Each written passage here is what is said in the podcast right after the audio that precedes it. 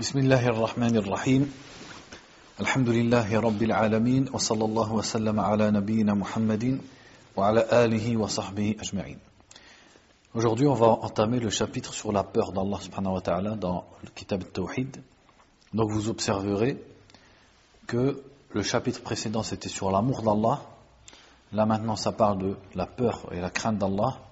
Et le chapitre d'après ça sera sur at-tawakkul ala Allah, la confiance en Allah. Si on observe, ce sont des adorations du cœur. Donc c'est comme si on entame euh, une nouvelle étape entre guillemets dans Kitab al-Tawhid où là il a regroupé plusieurs chapitres qui tournent autour des adorations du cœur qu'on doit vouer à Allah subhanahu wa ta'ala. Alors que dans les chapitres précédents, on a beaucoup parlé de certaines pratiques qui étaient des fausses croyances, comme euh, la superstition, euh, l'astrologie, etc. Donc euh, l'imam Muhammad ibn Abdul Wahhab rahimahullah ta'ala dit Bab qawlillahi ta'ala innama dhalikum ash-shaytanu yukhawwifu awliya'ahu fala takhafuhum wa khafuni in kuntum mu'minin. Donc il dit, il a intitulé le chapitre par un verset du Coran. Donc il dit chapitre de la parole d'Allah Ta'ala. Ce n'est que le innama dhalikum shaytan. Donc ce n'est que, que le démon qui vous fait craindre ses alliés? Ou yukhawwifu al-mu'minin awliya'ahu. C'est-à-dire il donne la crainte de ses alliés. Donc le verset en arabe, il ne faut pas le comprendre il fait peur à ses alliés. C'est pas ça. C'est-à-dire il donne la peur de ses alliés aux croyants. Donc ce n'est que le diable qui vous fait craindre ses alliés. Donc ne les craignez pas, mais craignez-moi si vous êtes mu'minin, si vous êtes croyant, donc si vous avez la foi. Donc le verset, qu'est-ce qu'il nous montre? C'est qu'Allah nous ordonne de le craindre, subhanahu wa ta'ala, donc al-khawf, qui veut dire le craindre, craindre son châtiment, craindre sa colère, et nous interdit de craindre awliya al-shaytan, donc les alliés du shaytan, qui sont, par exemple, les mécréants ou les shayatin, parmi les djinns ou les êtres humains. Donc Allah Azzawajal nous dit, ne craignez pas les alliés du shaytan, et shaytan vous fait craindre ses alliés. C'est-à-dire que justement, al-shaytan, parmi euh, ses wasawis et parmi ses, plans vis-à-vis de l'être humain, c'est qu'il leur grossit ses alliés. Et, il leur donne crainte et peur de ses alliés. Donc Allah, c'est comme si Allah nous disait, ne prenez pas compte de, des alliés du shaitan. Et ne croyez pas qu'ils représentent quelque chose, mais craignez plutôt Allah Azzawajal. Donc là, on parle de Al-Khawf, comme on l'a dit, qui est une adoration du cœur. Et cette adoration, cette crainte d'Allah subhanahu wa ta'ala, eh bien, elle doit être plus grande, et notamment dans la pratique et dans ce qu'elle entraîne, que la crainte du shaitan et de ses alliés. Puisque le shaitan, lorsqu'il fait craindre ses alliés, c'est notamment parce que ses alliés empêchent le sentier d'Allah subhanahu wa ta'ala. Par exemple, ils vont empêcher aux musulmans de pratiquer, ou alors ils vont lui commettre des pressions ou des menaces, etc. Donc Allah nous dit qu'on doit le craindre lui au-dessus des alliés du shaitan. Donc lorsque les alliés du shaitan empêchent le musulman de pratiquer sa religion ou d'ordonner le bien et d'interdire le blâmable, etc., en le menaçant donc par des menaces, euh, ou alors il craint de, des insultes ou des pressions, etc., Allah nous dit, craignez-moi, mettez en avant ma crainte et mon obéissance à la crainte des alliés du shaitan. Donc même si le shaitan vous fait paraître que ses alliés sont forts, mais c'est la crainte d'Allah qui doit passer en priorité.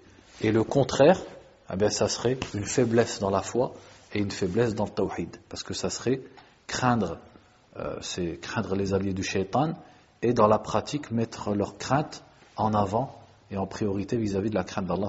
C'est un peu comme quand on parlait de l'amour d'Allah, hein, quand on avait vu le verset qui dit si vos pères, vos fils, etc., vous sont préférables à Allah et à son messager et à la lutte dans le sentier d'Allah. C'est-à-dire que si vous préférez rester avec vos pères, vos, vos, enfants, votre tribu, dans vos demeures, dans votre commerce, et vous préférez votre terre à l'émigration et à la lutte dans le sentier d'Allah, eh bien, craignez le châtiment d'Allah. Donc, ce n'est pas du shirk akbar, mais c'est une sorte de shirk, dans le sens où, dans la pratique, on va devancer l'attachement qu'on a pour ces choses-là à l'obéissance à Allah subhanahu wa ta'ala et à son messager sallallahu alayhi wa sallam. Donc ici c'est un peu la même chose. On va mettre en avant les menaces de ces gens ou les craintes des shayatines, la crainte des shayatines sur l'obéissance à Allah. Donc, At-Tawhid implique que la crainte d'Allah soit ce qu'il y a de plus grand dans le cœur de l'être humain et qu'il ne prenne pas en considération ce qu'il pourrait craindre en, dehors d'Allah parmi les créatures. Donc ça, bien sûr, c'est tant que euh, ça n'atteint pas le stade de ikra, tant que ça n'atteint pas le degré de ikra, c'est-à-dire la contrainte, la vraie contrainte. Comme Allah dit dans le Coran, Man kafara billahi illa man ukriha wa qalbuhu mutma'innun bil iman. Walakin man sharaha Allah man sharaha. Donc Allah nous dit celui qui mécroit à Allah sauf celui qui a été contraint alors que son cœur est serein dans la foi. En cas de contrainte, donc là, sous la menace, dans le sens d'une vraie menace, la menace sur la santé ou sur le, la, vie de la personne, la personne peut, en apparence, par exemple, renier la religion ou mécroire, c'est-à-dire répondre à ce que euh, les shayatines vont lui imposer. Quand on dit les shayatines, que ce soit parmi les humains ou les djinns pour lui faire renier sa religion sous la menace de mort. Là, il peut, il peut simplement pour sauver sa vie. Donc là, on ne parle pas de ce stade. On ne dit pas que au point où on nous menace de mort et que la menace elle est réelle, alors on, dit tu dois craindre Allah jusqu'au bout. Non, Allah nous a donné cette cette cette permission face à la menace réelle dans notre corps ou dans notre vie, etc., de euh, repousser cette menace en faisant semblant, par exemple, de mécroire, ou comme c'est arrivé à Ammar ibn Yassir, d'insulter le prophète sallallahu alayhi wa sallam. Et le verset, justement, il avait été révélé par rapport à Ammar, anhu, quand euh, les, les, Quraysh, quand la tribu de Quraysh le forçait et le torturait jusqu'à ce qu'il insulte Mohammed sallallahu alayhi wa sallam. Et lui, il l'a fait, et le prophète sallallahu alayhi wa sallam lui a dit, s'il recommence, recommence. C'est-à-dire que, comme c'était sous la contrainte, et que sa vie était en danger, et la torture, etc., eh bien, il avait le droit de, en apparence, de mécroire ou d'insulter le prophète sallallahu alayhi wa sallam, pour protéger sa vie. Et avant de passer donc au chapitre suivant, au, pardon, au verset suivant, Al-Khawf, donc Al-Khawf, elle a plusieurs euh, catégories, entre guillemets, plusieurs jugements. Donc bien sûr, il y a premièrement la crainte d'Allah Azzawajal, qui est une adoration, et qui est une, obéissance à Allah subhanahu wa ta'ala, qui se pratique par le cœur, mais qui s'applique également dans les actes qui a ses conséquences dans les actes. Et ensuite, il y a al-khawf, qui peut être du shirk akbar. Quelle est-elle? C'est ce qu'on appelle khawf sir. C'est craindre d'une créature ce que seul Allah subhanahu peut faire. Par exemple, craindre d'un mort qu'il nous engloutisse sous la terre, par exemple. Craindre d'un mort qu'il nous rende euh, malade. Quelque chose dans le genre. ce sont des exemples qui sont beaucoup pratiqués même dans les pays arabo-musulmans. C'est-à-dire que les gens adorent des mausolées, des gens qui sont enterrés, et ils disent par exemple si on, ne vénère pas leur tombe, etc., ils vont nous ensevelir sous la terre, ou ils vont nous maudire, ils vont nous châtier, etc., etc. Alors que ça, Allah subhanahu peut faire ce genre de choses. Donc là, c'est craindre ces créatures autant qu'on craint Allah subhanahu. Et ça entraîne carrément des adorations vouées à ces créatures. Donc là, c'est du shirk akbar. Par contre, il y a, du, il y a une sorte de peur qui, qu'on peut mettre dans le shirk asghar et qui est haram sans pour autant que la personne sorte de l'islam.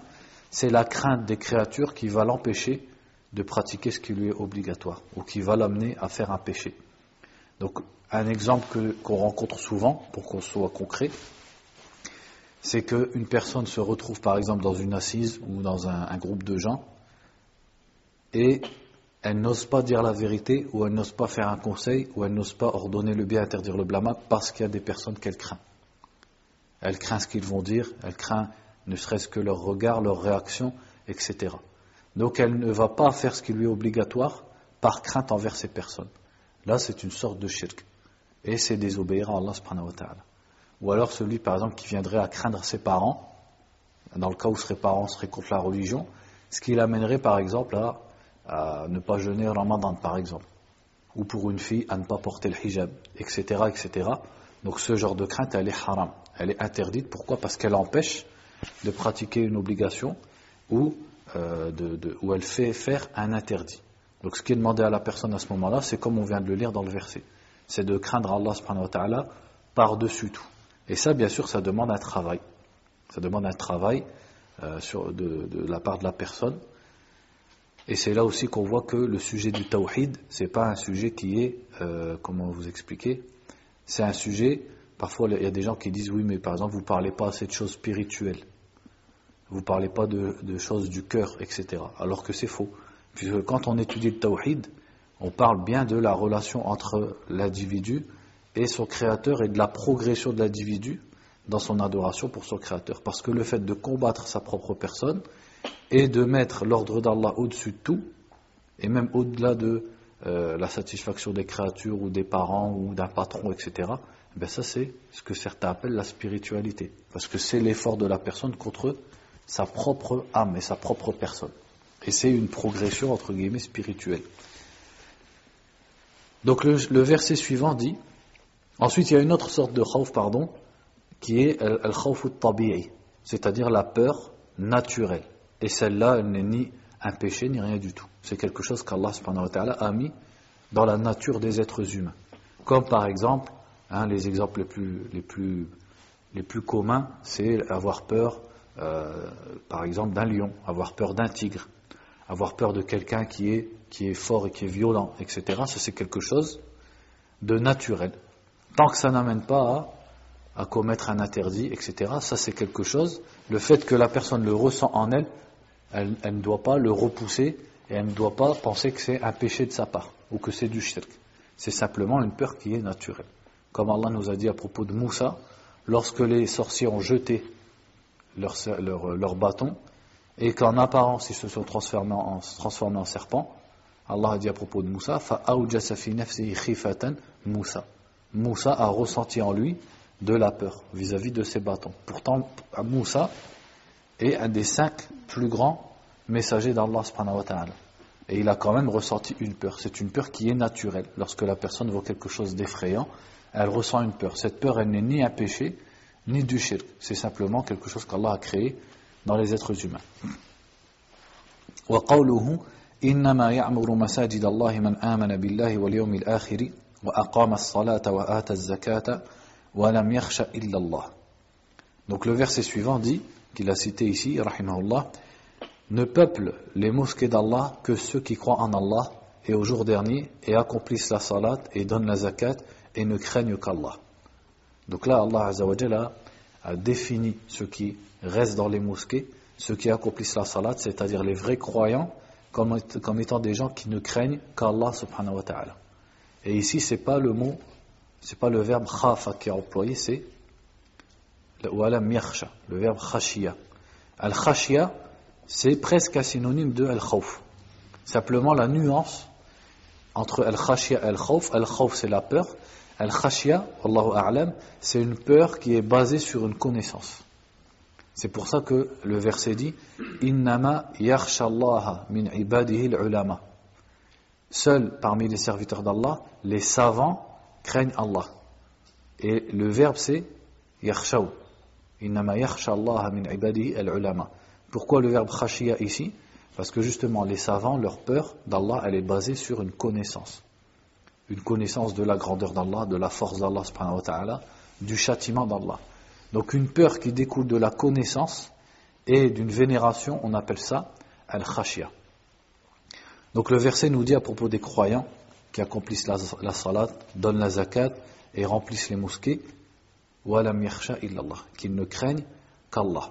C'est-à-dire que la peur de personne ne les empêche d'obéir à Allah de dire la vérité, d'ordonner le bien, d'interdire le blâmable, etc. وقوله ومن الناس من يقول آمنا بالله فإذا أوذي في الله جعل فتنة الناس كعذاب الله الآية Ensuite, il a cité une partie du verset de la sourate Al-Ankabut qui dit Parmi les gens, il en est qui disent Nous croyons en Allah. Et lorsqu'il subit des nuisances, فَإِذَا أُوذِيَ أُوذِيَ c'est-à-dire lorsqu'on lui, on lui fait du mal dans le sentier d'Allah, il met la fitna des gens comme le châtiment d'Allah.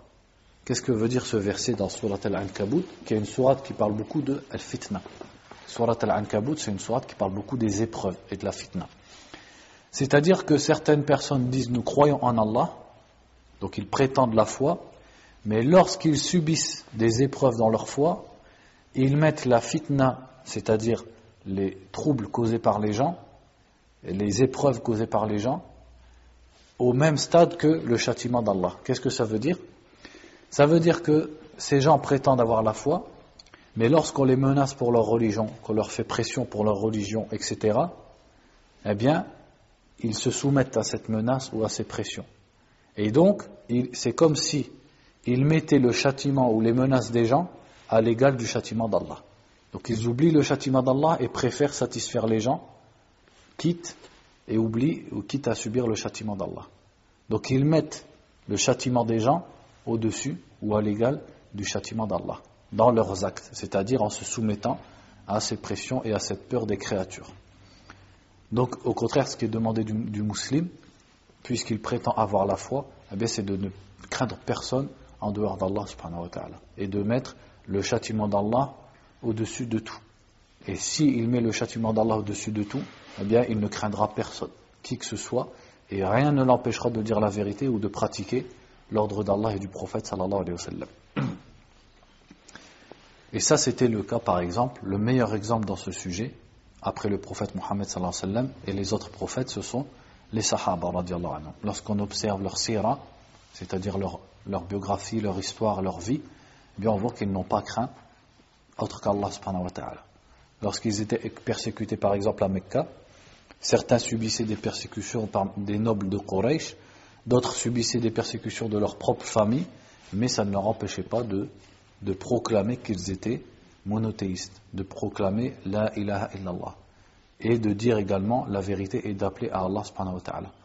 Donc la peur et les, nuisances causées par les gens ne leur ont pas, euh, ne leur ont pas empêché de pratiquer la religion d'Allah subhanahu wa. Et donc on sait tout ce qu'ils ont subi comme persécution, comme torture, comme expulsion, etc. Mais ils ont patienté vis-à-vis de ces choses-là, parce qu'ils ont mis le châtiment d'Allah et l'espoir de la récompense d'Allah au-dessus de toute chose. Et également, on le retrouve également dans la biographie des savants. L'auteur du livre, par exemple, on l'avait vu lors de la première séance, Mohammed ibn Abdel Wahhab, lorsqu'on étudie sa vie, eh bien on se rend compte que c'est comme s'il était seul contre tous. Mais il n'a craint personne. Il n'a craint ni les gouverneurs, ni les savants qui se taisaient sur le shirk, ni les faux savants, entre guillemets, qui eux carrément cautionnaient le shirk, parce qu'ils mangeaient de, des pratiques qui sont faites autour des mausolées, euh, où, il n'a pas craint non plus les sorciers et les, et les devins. Tous ces gens-là qui étaient contre, donc qui pratiquaient et qui appelaient à des choses qui étaient contraires à l'islam, eh bien lui, il les a combattus par, par ses paroles et par ses livres. Il n'a craint qu'Allah subhanahu wa ta'ala. Mais, quelle fut la conséquence? La conséquence, c'est qu'il a, il a été secouru par Allah et son nom est resté en tant qu'un grand imam et un, des plus grands réformateurs de l'histoire de l'islam. L'exemple aussi d'un autre réformateur qui est Ibn Taymiyyah rahimahullah. Lorsqu'on lit sa vie également, on voit qu'il était, entre guillemets, seul contre tous. Et en plus, à son époque, il avait beaucoup de gouverneurs qui étaient influencés par les soufis euh, ou euh, d'autres sectes, d'autres tendances.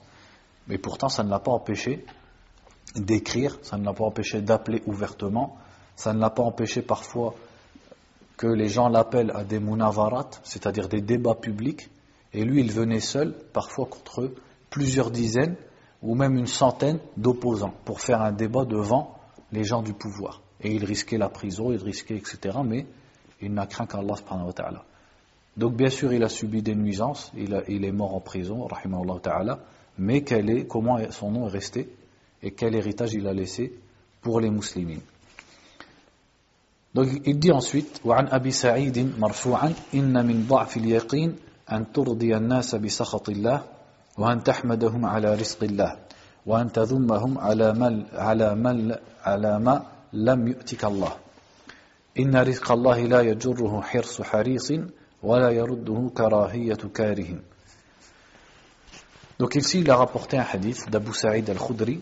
Ce hadith, il n'est pas authentique, mais le début, surtout le début du hadith, on va voir que son sens, il est bon, et il est confirmé par un hadith qu'on va lire ensuite, qui lui est authentique. Donc il dit, ce hadith dit, euh, il fait partie de la faiblesse de la certitude, c'est-à-dire la faiblesse de la foi, et c'est un signe que la personne a une faiblesse dans sa croyance et, sa certitude n'est pas complète, qu'elle satisfasse les gens dans la colère d'Allah. C'est-à-dire qu'elle cherche la satisfaction des gens, quitte à mettre Allah en colère. Alors que si réellement il était certain du châtiment d'Allah et de la récompense d'Allah jamais il n'aurait mis en avant la considération des gens sur le châtiment d'Allah. Ensuite le hadith dit et que tu loues les gens pour la subsistance d'Allah. C'est-à-dire la subsistance qu'Allah te donne, le risque. C'est-à-dire qu'il est une faiblesse de foi de remercier une personne alors que c'est Allah qui te donne le risque. Mais ce hadith, comme on, l'a dit, il est daif. Et en plus, il y a un autre hadith qui nous dit Man lam nas ou man la nas la yashkurullah. Celui qui ne remercie pas ou qui n'est pas reconnaissant envers les gens ne l'est pas envers Allah. Donc, être reconnaissant et remercier quelqu'un pour quelque chose qu'il t'a donné, que ce soit de la nourriture, de la boisson, des vêtements, de l'argent, etc., donc quelque chose qui est du risque, ça ne contredit pas le tawhid. Et ça ne contredit pas le, ta croyance en Allah. Pourquoi?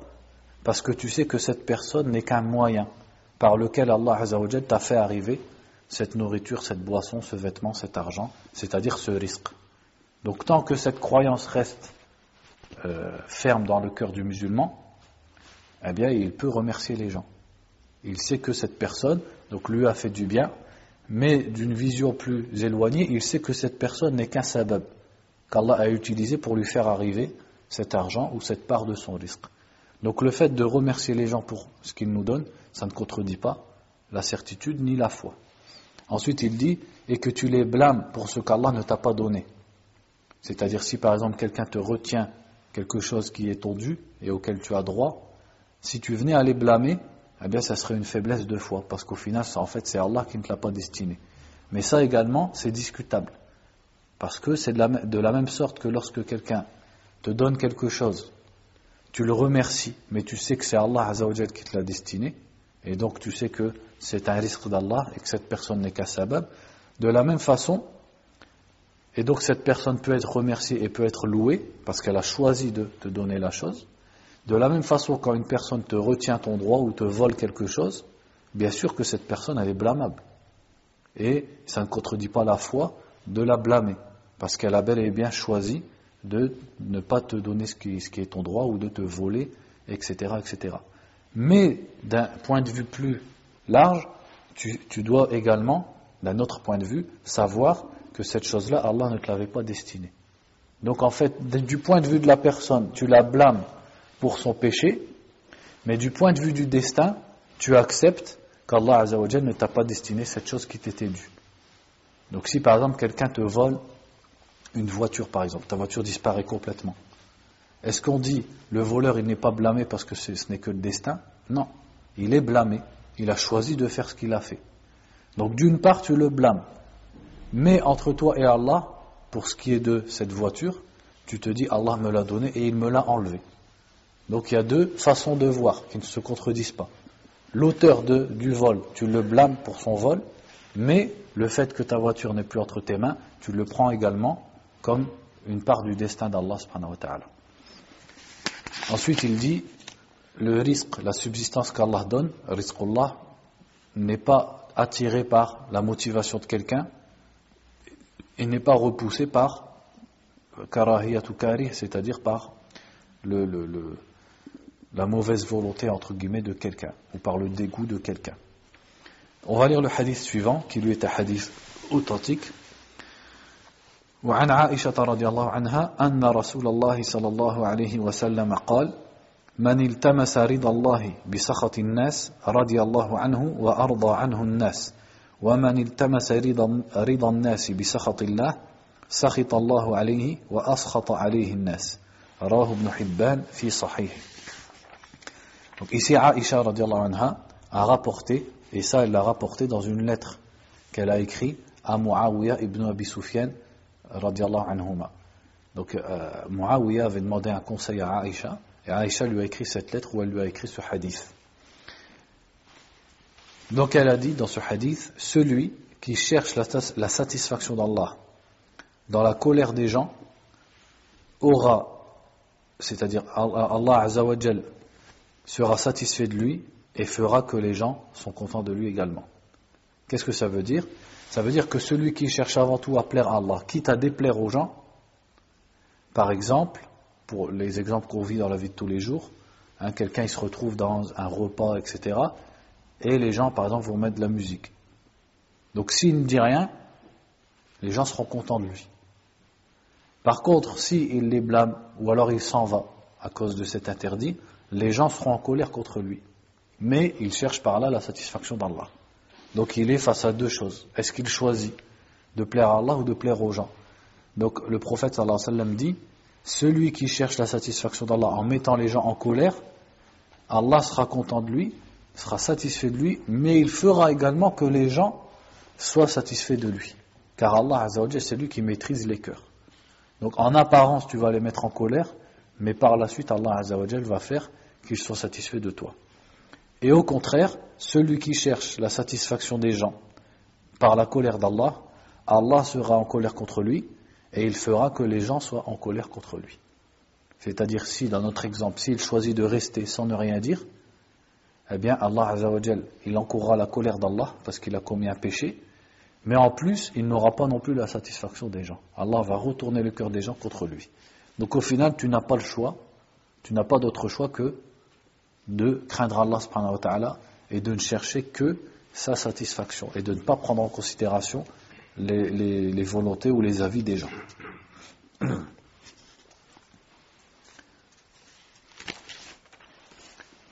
C'est fini pour le chapitre sur Al-Khawf, donc on lit le chapitre suivant.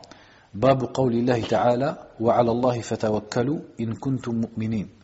Donc le chapitre sur la parole d'Allah wa 'ala Allahi fatawakkalu. Tawakkalu c'est-à-dire placez votre confiance ou appuyez-vous, ou remettez en vous donc remettez-en à Allah si vous êtes croyant. Donc là, ça nous parle de, après qu'on ait parlé de l'amour d'Allah et de la crainte d'Allah, maintenant on parle du tawakkul, qui est encore une troisième adoration du cœur, qui est le fait de faire confiance en Allah subhanahu wa ta'ala. Donc regardez le verset dit Wa Allahi fatawakkalu. C'est-à-dire, et à Allah, faites confiance. Le verset ne dit pas Wa tawakkalu ala Allah. Il dit d'abord wa fatawakkalu. C'est-à-dire qu'en français, si on traduit, il n'est pas dit dans le verset faites confiance en Allah. Il est dit à Allah faites confiance. Qu'est-ce que ça exprime ça? Ça exprime l'exclusivité. Même en français, c'est valable. Si par exemple je te dis, euh, si je te dis par exemple, donne-moi euh, telle ou telle chose. Mais si je te dis, c'est à moi que tu donnes telle ou telle chose. Il y a une différence. Si je dis c'est à moi en premier, ça veut dire qu'il n'y a qu'à moi. Donc là, c'est la même chose. L'exemple, il n'est pas très clair, mais quand on a d'abord euh, ce qu'on appelle al-jar ou al-majrour, donc entre guillemets la préposition, avec le nom qui le suit, comme dans Iyaka na'budu. C'est toi que nous adorons. Ça veut dire c'est toi et toi seul. C'est pas comme si on disait na'buduka, nous t'adorons. Si on dit nous t'adorons, ça pourrait laisser sous-entendre qu'on adore également quelqu'un d'autre. Mais Iyaka na'budu, c'est toi que nous adorons. Ça veut dire toi et toi seul. Donc là, c'est la même façon. Wa. Et en plus, in kuntum mu'minin. Si vous êtes mu'minin.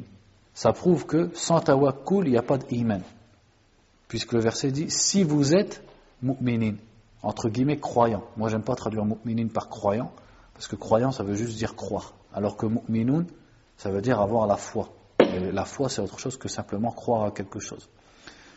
Donc le verset, qu'est-ce qu'il nous montre en disant In kuntum mu'minin C'est-à-dire que si vous avez la foi, forcément vous avez le tawakkul.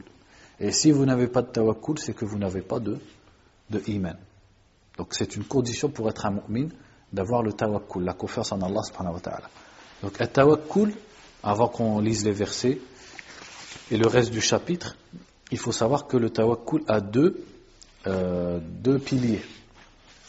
Le premier des deux piliers, c'est que le cœur se repose sur Allah subhanahu wa ta'ala. C'est-à-dire, dans ce qu'on espère ou dans ce qu'on craint, donc on espère acquérir quelque chose, ou on espère être protégé de quelque chose. Eh bien, tu espères dans ton cœur et tu sais et tu crois que c'est Allah qui va te donner cette chose ou qui va te protéger de ce que tu crains. et c'est vers Allah que ton cœur se tourne. Et c'est sur Allah que ton cœur se repose. Tu n'espères pas cela de, quelqu'un d'autre qu'Allah. Et tu sais que la fin de ton affaire, elle est dans les mains d'Allah Azzawajal. C'est Allah qui décidera si tu acquerras cette chose ou si tu seras protégé de telle chose. Et la deuxième, qui est plutôt dans les actes, c'est fi'lul asbab. C'est faire les causes pour avoir la chose ou pour être protégé de la chose. Donc l'une et l'autre ne se contredisent pas, au contraire, elles se complètent. Faire la cause, qu'est-ce que ça veut dire? Si je veux, par exemple, me marier, eh bien, je cherche. Hein, je me renseigne, je dis aux gens, cherchez-moi une femme, renseignez-moi pour, renseignez-vous pour moi, etc. Je fais des démarches. Je cherche un travail, eh bien, je sors, je vais dans les boîtes intérim, je dépose des dossiers, je cherche des rendez-vous, etc. Et ainsi de suite. Euh, je veux guérir, je veux la guérison d'une maladie, je vais chez le médecin, je fais des examens, je prends des médicaments, je suis un traitement. Ça, c'est le sabab. Mais je sais qu'à la fin, c'est Allah qui fait que mes démarches pour avoir mon travail, elles seront efficaces ou pas. La fin, c'est Allah qui la, qui la détient. Je sais qu'à la fin, c'est Allah qui me destinera une femme. Je sais qu'à la fin, c'est Allah qui fera que mon traitement et mes médicaments fonctionneront ou pas. Donc la fin est dans les mains d'Allah. Mais j'emploie le moyen pour y arriver. Donc ça, ça correspond aussi à la nature et à l'intellect de l'être humain et à la logique. Car c'est quelque chose de logique, que quand on veut quelque chose, on emploie le moyen pour y arriver. Donc c'est à la fois logique et à la fois conforme à l'islam. Donc l'islam n'est pas contraire à, la logique et à ce qui est réel et concret. Et ça, on le retrouve dans plusieurs hadiths. Par exemple, le hadith, un des plus simples sur ce sujet, c'est quand le prophète a dit, sallallahu alayhi wa sallam, donc dans cette phrase, eh bien, il a regroupé les deux piliers. c'est-à-dire cherche, accroche-toi à ce qui t'est utile. Ça, de quoi ça nous parle? De faire les, les causes. billah et cherche l'aide d'Allah. Ça, ça nous parle de placer sa confiance en Allah subhanahu wa ta'ala. Ou également quand il a parlé des oiseaux. Hein, si vous faisiez confiance en Allah comme les oiseaux, il vous donnerait comme il donne aux oiseaux. Pourquoi? Parce que les oiseaux partent le, ventre vide et reviennent rassasiés. Qu'est-ce qui, qu'est-ce nous dit ce hadith? Il nous parle de faire confiance en Allah. Mais qu'est-ce qu'il y a dans l'exemple des oiseaux? Il a bien dit que les oiseaux sortaient pour, avant de revenir euh, rassasiés. Donc leur nourriture, elle ne leur tombe pas du ciel. Ils sortent pour aller chercher leur nourriture. Donc dans cet exemple, il y a les deux. Il y a le fait d'avoir confiance en Allah et le fait de faire un effort et de faire une cause également. Comme les oiseaux qui sortent de leur nid et qui partent pour aller chercher leur nourriture. Ça, on le trouve également tout simplement dans les actes du prophète sallallahu alayhi wa sallam.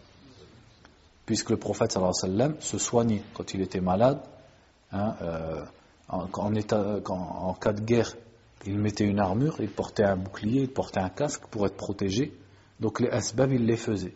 Et les sahaba anhum, également faisaient les asbab. quand ils partaient en voyage, ils prenaient des provisions. Donc les asbab ne contredisent pas le tawakkul. Elles font partie du tawakkul. Et se passer des asbab, certains pensent que c'est du tawakkul, mais en vérité, ben, c'est un manque dans le tawakkul. Parce que c'est un faux tawakkul. C'est prétendre faire mieux que le prophète Mohammed et que les sahaba. Et ça, c'est arrivé dans l'islam chez les ascètes, les soufis. Donc c'est arrivé au fur et à mesure du temps chez les soufis. Par exagération dans le tawhid, eh bien, ils en sont arrivés à, ne, prétendre avoir confiance en Allah, mais sans ne faire aucune cause.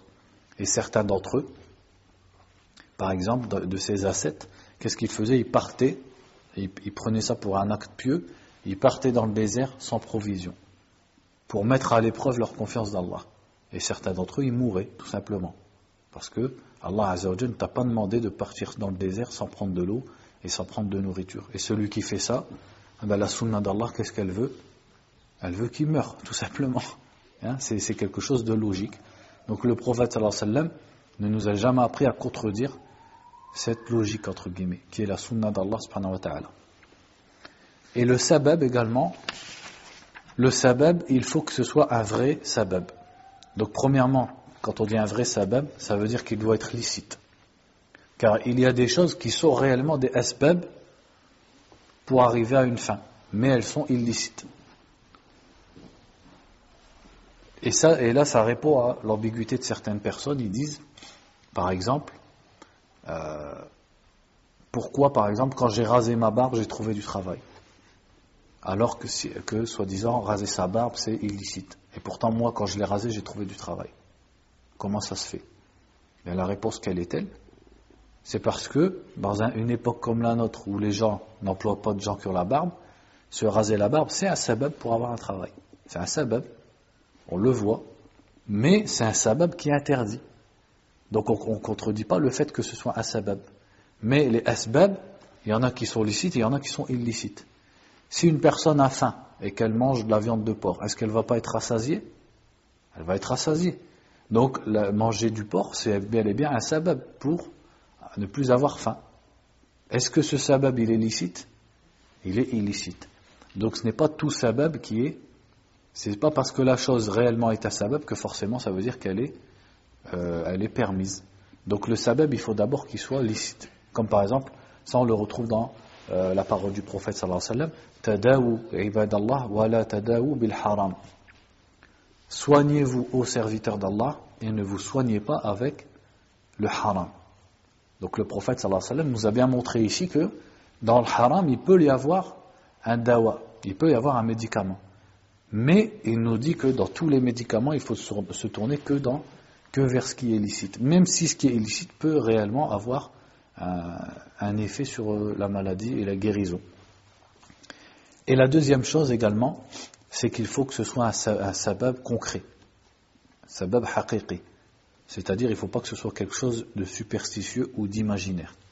Et qu'est-ce qui nous dit que euh, une chose est vraiment un sabab? Eh bien, c'est tajriba, c'est l'expérience tout simplement. C'est par exemple la médecine. La médecine c'est basé sur l'étude et l'expérience. Donc depuis des siècles, on a vu que telle chose, elle guérit le mal de tête. Donc c'est pas une superstition, c'est quelque chose qui est qui est vérifié, qui est prouvé.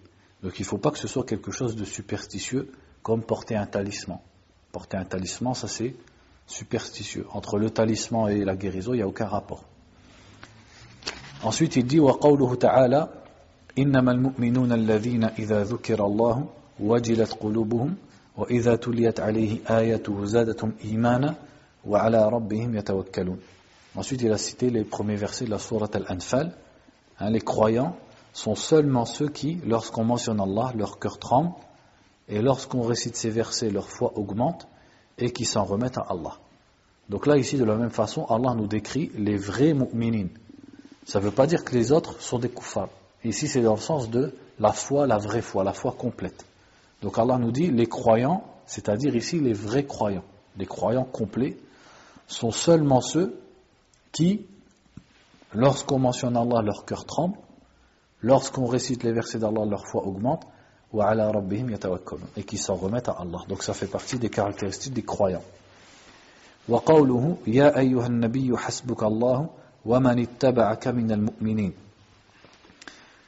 L'autre verset qu'il a cité ici, ô toi le prophète, Allah te suffit. Hasbuk Allah. Hasbuk Allah, c'est-à-dire Allah te suffit. Tu n'as pas besoin d'autre qu'Allah et c'est à lui que tu dois avoir confiance. Ainsi que ceux qui te suivent parmi les croyants. C'est-à-dire Allah te suffit à toi et à ceux qui te suivent parmi les croyants. Donc Hasbuk, c'est-à-dire qu'il te suffit.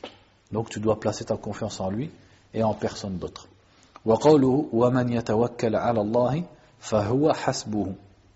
Donc c'est un verset qui lui ressemble.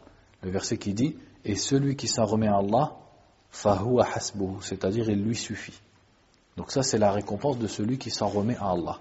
Celui qui fait le tawakkul, Allah Azzawajal ne va pas l'abandonner. Il sera avec lui dans son affaire. Et même s'il se peut qu'il n'acquiert pas ce qu'il recherchait, mais Allah Azzawajal lui donnera un bien dans, dans son affaire.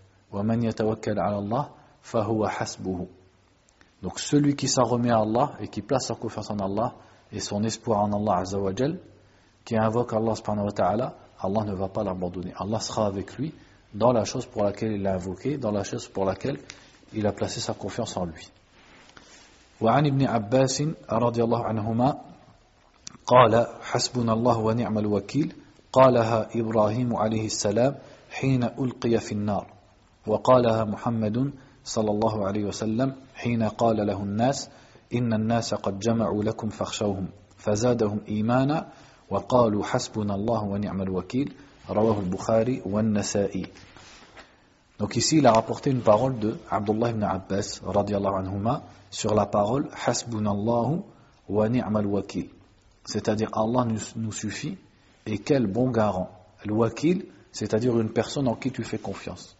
Ni'mal wakil, c'est-à-dire quel bon garant qu'Allah subhanahu wa ta'ala. Quel bon, quel bon, quel bon, euh, quel bon garant, c'est-à-dire c'est celui en qui on place sa confiance et on n'est pas déçu. Ni'mal wakil.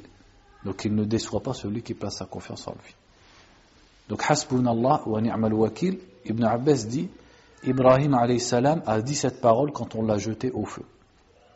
Donc Ibrahim salam qui était seul dans son peuple a appelé au tawhid alors que tout son peuple adorait les idoles ou les étoiles et il a, placé sa confiance en Allah subhanahu pour affronter son peuple et appeler au monothéisme. Et son peuple l'a jeté dans le feu et il a dit Hasbi Allah wa ni'mal wakil. C'est-à-dire que jusque dans cette situation, il s'est tourné vers Allah subhanahu.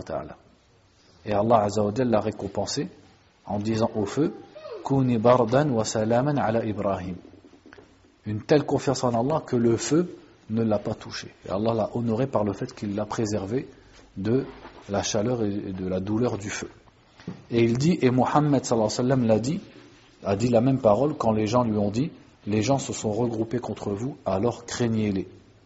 Donc là, il fait allusion au verset, hein, le verset qui dit الذين قال لهم الناس إن الناس قد, قد اجتمعوا لكم فاخشوهم فزادوا فزادهم إيمانا وقالوا حسبنا الله ونعم الوكيل Allah Azza wa parle des croyants en disant ceux à qui les gens ont dit les gens se sont regroupés contre vous donc craignez-les ça a fait augmenter leur foi et ils ont dit la même parole qu'Ibrahim. Ça, ce sont euh, le prophète sallam et les sahaba qui l'ont dit après la bataille d'Uhud. Après la bataille d'Uhud, donc cette bataille qui a été difficile pour les musulmans et où les mécréants comme les musulmans sont, se ressortis avec des dégâts, quand les musulmans s'apprêtaient à repartir vers Médine, des rumeurs sont venues et des gens sont venus voir les, musulmans en disant. C'est-à-dire, les gens, il voulait dire par là Quraysh. Quraysh se regroupés une seconde fois pour vous attaquer. Donc, craignez-les. Donc, ils voulaient faire peur. Certains munafiqins voulaient faire peur aux musulmans en leur disant que Quraysh, en répandant la rumeur que Quraysh, sur la route, s'était décidé à revenir une seconde fois. Mais la réaction des Sahaba, qu'elle a, été de dire Hasbunallah wa ni'mal wakil. Leur foi, elle a augmenté lorsqu'ils ont entendu ça. Alors que la logique aurait voulu eh qu'ils aient peur et qu'ils tremblent à l'entente d'une nouvelle rencontre avec, les, avec Quraysh. Mais au contraire, ça les a motivés. Parce qu'ils étaient pleins de iman et qu'ils espéraient la récompense d'Allah et qu'ils aimaient lutter dans le sentier d'Allah Donc ils n'ont ressenti aucune crainte vis-à-vis de Quraysh et leur confiance en Allah était totale. Et ils ont dit, ils ont été fermes et ils ont dit Hasbunallah wa ni'mal wakil. Ça c'est rapporté par Al-Bukhari et An-Nasa'i. Donc on s'arrête là pour aujourd'hui en ce qui concerne Kitab Tawhid. Wallahu a'lam wa sallallahu wa sallam ala nabiyyina Muhammadin wa ala alihi wa sahbihi.